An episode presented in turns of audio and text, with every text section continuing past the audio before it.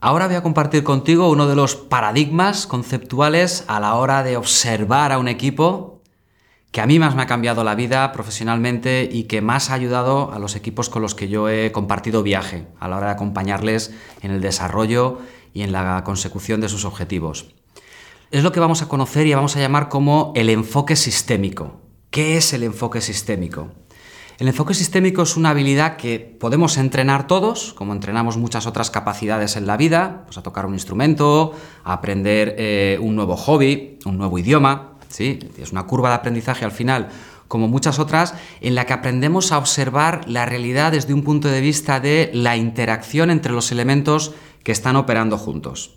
Sé que puede parecer un poco complejo y un poco raro, tal y como te lo estoy planteando, pero vas a ver que es muy sencillo y vamos a hacer un ejercicio en el que lo vamos a poner en práctica de manera eh, muy sencilla. ¿sí?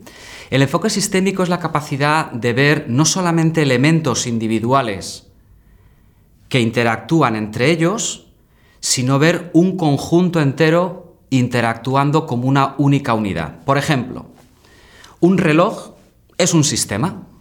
En este caso es un sistema cerrado. Hay una serie de elementos que interactúan entre ellos para provocar una función y un resultado, que es dar la hora. Es un sistema cerrado. Nosotros no vemos cómo operan esos elementos, lo que vemos es que hay todo un sistema dentro que genera un resultado final. Por supuesto, los expertos en relojería sí que entienden las particularidades de los distintos engranajes y las manecillas, donde con que falle una sola, el resultado final ya no llega. Es decir, un relojero tiene capacidad de ver el sistema que provoca el resultado que está buscando. Una bicicleta es un sistema, también es un sistema cerrado, como el reloj. Operan una serie de elementos, la cadena, los pedales, las ruedas, el manillar, las velocidades, en este caso, los piñones, aquellas bicis más, más, más evolucionadas, los amortiguadores, aquellas que, que, tengan amortiguadores o la doble amortiguación, ahora los que tienen el sillín telescópico, que lo puedes subir desde el manillar con un botón, es decir, hay una serie de elementos que interactúan entre ellos de tal manera que permiten el movimiento. Si te cargas eh, el plato, pues ya no puedes funcionar al menos de la manera en la que estaba configurado oficialmente formalmente. Te puedes tirar por una cuesta abajo sin necesidad de dar pedales, pero cuando tengas una cuesta arriba, pues ese sistema cerrado ya no va a funcionar. Otro sistema, el tiempo meteorológico. Lo que pasa es que ese ya empieza a ser un sistema abierto. Y aquí vamos a, hablar de diferentes matices. Una cosa es un sistema cerrado, elementos estáticos que interactúan entre ellos para conseguir un objetivo final. Hemos visto el ejemplo de un reloj o de una bicicleta. Un boli también es un sistema cerrado tremendamente simple. Pero también están los sistemas abiertos, que son un poco más complejos, y un equipo es un sistema abierto. Pero vamos a ver otro tipo de sistemas abiertos, como por ejemplo el tiempo meteorológico. El tiempo meteorológico cumple una serie de funciones.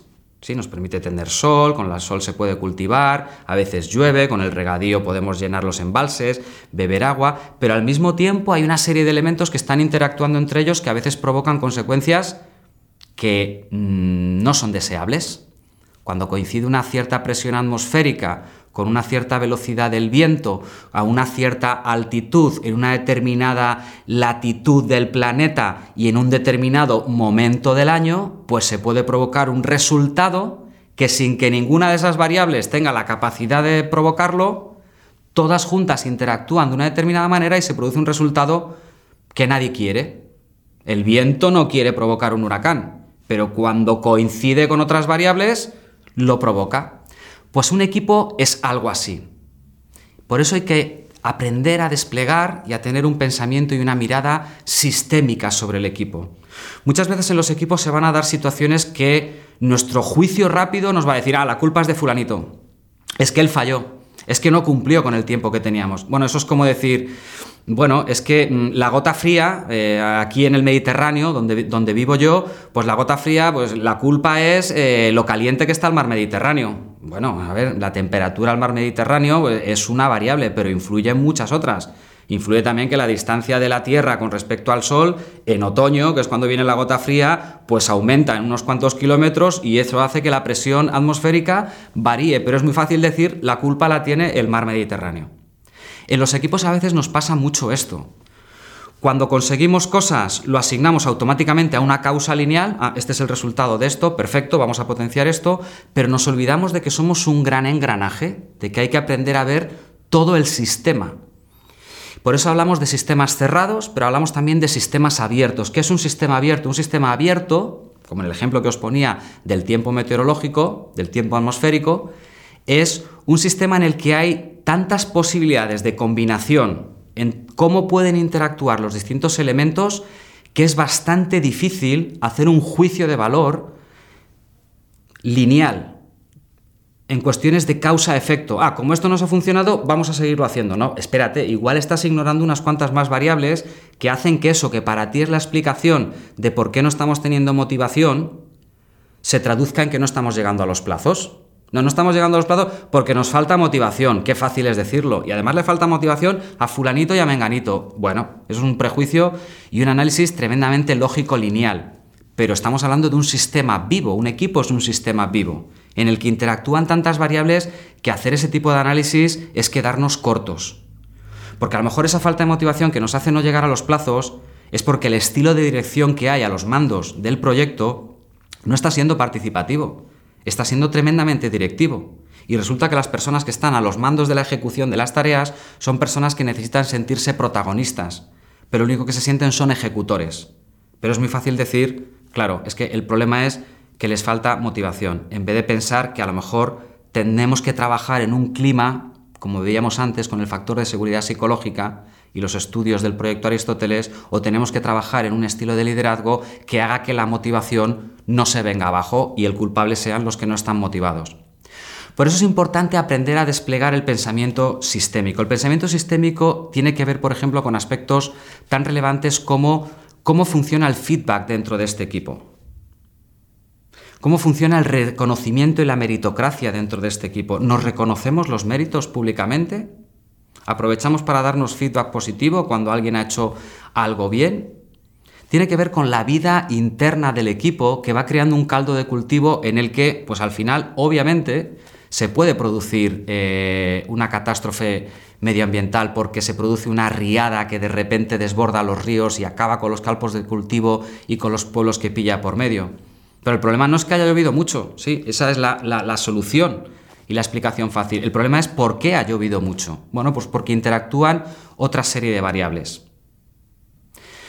¿Cómo podemos entrenar el pensamiento sistémico? Aprendiendo a desplegar retrovisores que nos permitan observar y prestar atención a variables que aparentemente no tienen relación con lo que está sucediendo.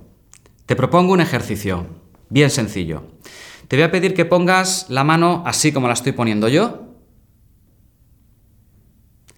Y observa durante unos segundos la fisionomía de tus dedos, la textura de la piel, la rugosidad de los nudillos, las uñas. Estás viendo lo evidente, estás viendo lo inmediato, lo que está delante de manera lineal. Pero ahora te invito a que mires y pongas la atención y tu foco visual en lo que eres capaz de ver a través de los dedos. En este caso yo, al mirar a través de los dedos, te veo a ti, veo la pantalla. Pregunta, ¿estás dejando de ver los dedos? No. Estás viendo más allá de los dedos, estás viendo el fondo, lo que hay detrás. De esto va el pensamiento sistémico, de aprender a ver más allá acerca de algunas variables que pueden estar provocando un efecto en positivo o en negativo en el equipo que nosotros juzgamos de manera evidente mirando lo que tenemos delante, lo que es fácil de analizar y de juzgar, pero que quizá, como en el tiempo meteorológico, si exploramos con profundidad y con calma, nos damos cuenta de que hay variables que están operando e interactuando en un sistema vivo. Todas las variables operan, interactúan entre ellas, a veces provocando escenarios poco previsibles, que nos ayudarían a hacer una lectura y una interpretación de lo que nos pasa en términos positivos o en términos no tan positivos que nos permitiera seguir avanzando. Yo a esto lo llamo el momento hangar. El momento hangar es el momento que todo equipo necesita y yo recomiendo que se haga una vez al trimestre mm, como mínimo, ¿sí? Una vez al trimestre. Es ese momento donde como equipo nos vamos a juntar para hablar de lo que no es evidente. No es la esencia del equipo, pero es una necesidad vital y funcional. ¿Para qué está hecho un avión? Un avión está hecho para volar, para transportar gente que quiere ir de un sitio a otro y para que los dueños de las aerolíneas sean felices porque están cobrando billetes y ganando dinero. Es decir, un avión es rentable cuando está en pleno vuelo. Ahora, ¿tú puedes reparar un avión en pleno vuelo? Pues hombre, algunas cosas sí. Pero a esa velocidad y en esas condiciones hay reparaciones que no se pueden hacer. Hay cosas que no se pueden eh, solucionar. Hay que bajar el avión a un hangar y estar un tiempo revisando la aviónica, la, aerodinámica, eh, el confort del avión, la electrónica, las comunicaciones, lo que quiera que sea. ¿Por qué? Porque para que vuele, que es para lo que está diseñado, hace falta ciertos momentos de hangar. Los equipos son como los aviones, están hechos para volar, para funcionar en el tope de sus posibilidades, para acabar mm, agotados de haber dado lo mejor porque para ellos tiene sentido el lugar al que van, esforzarse, comprometerse, ir a tope pero si de vez en cuando no tenemos un momento hangar, ese equipo va a acabar gripando. El momento hangar es lo que permite al equipo desplegar el pensamiento sistémico de qué otras cosas nos pueden estar afectando en nuestro día a día. Puede que descubras que hay compañeros que no es que no quieran ayudarte, es que están pasando por un momento personal en el que una variable de su vida les está afectando y no sienten que puedan contar eso o que eso tenga que ser conocimiento del equipo. Sin embargo, la realidad es que le está afectando. Es muy fácil decir, ah, es que esta persona está perdiendo la motivación. Bueno, si miras los dedos, solamente te quedas mirando los dedos, sacarás una serie de conclusiones. Si dedicas un tiempo y un espacio y le das importancia, es decir, lo pones en la agenda, al nivel de importancia como puede ser reunirte con un cliente. Porque ¿qué pasa si un avión nunca lo bajamos al hangar? Acabará teniendo problemas, que se lo digan a los de Boeing, ¿no? Así que si quieres que en tu equipo desplieguen el pensamiento sistémico y eso amplíe el mapa de posibilidades y de opciones para seguir creciendo y evolucionando, aprendiendo a entender que un equipo es un sistema vivo con un montón de variables interactuando y generando escenarios aunque nadie los quiera a nivel individual, empieza a planificar tu momento hangar.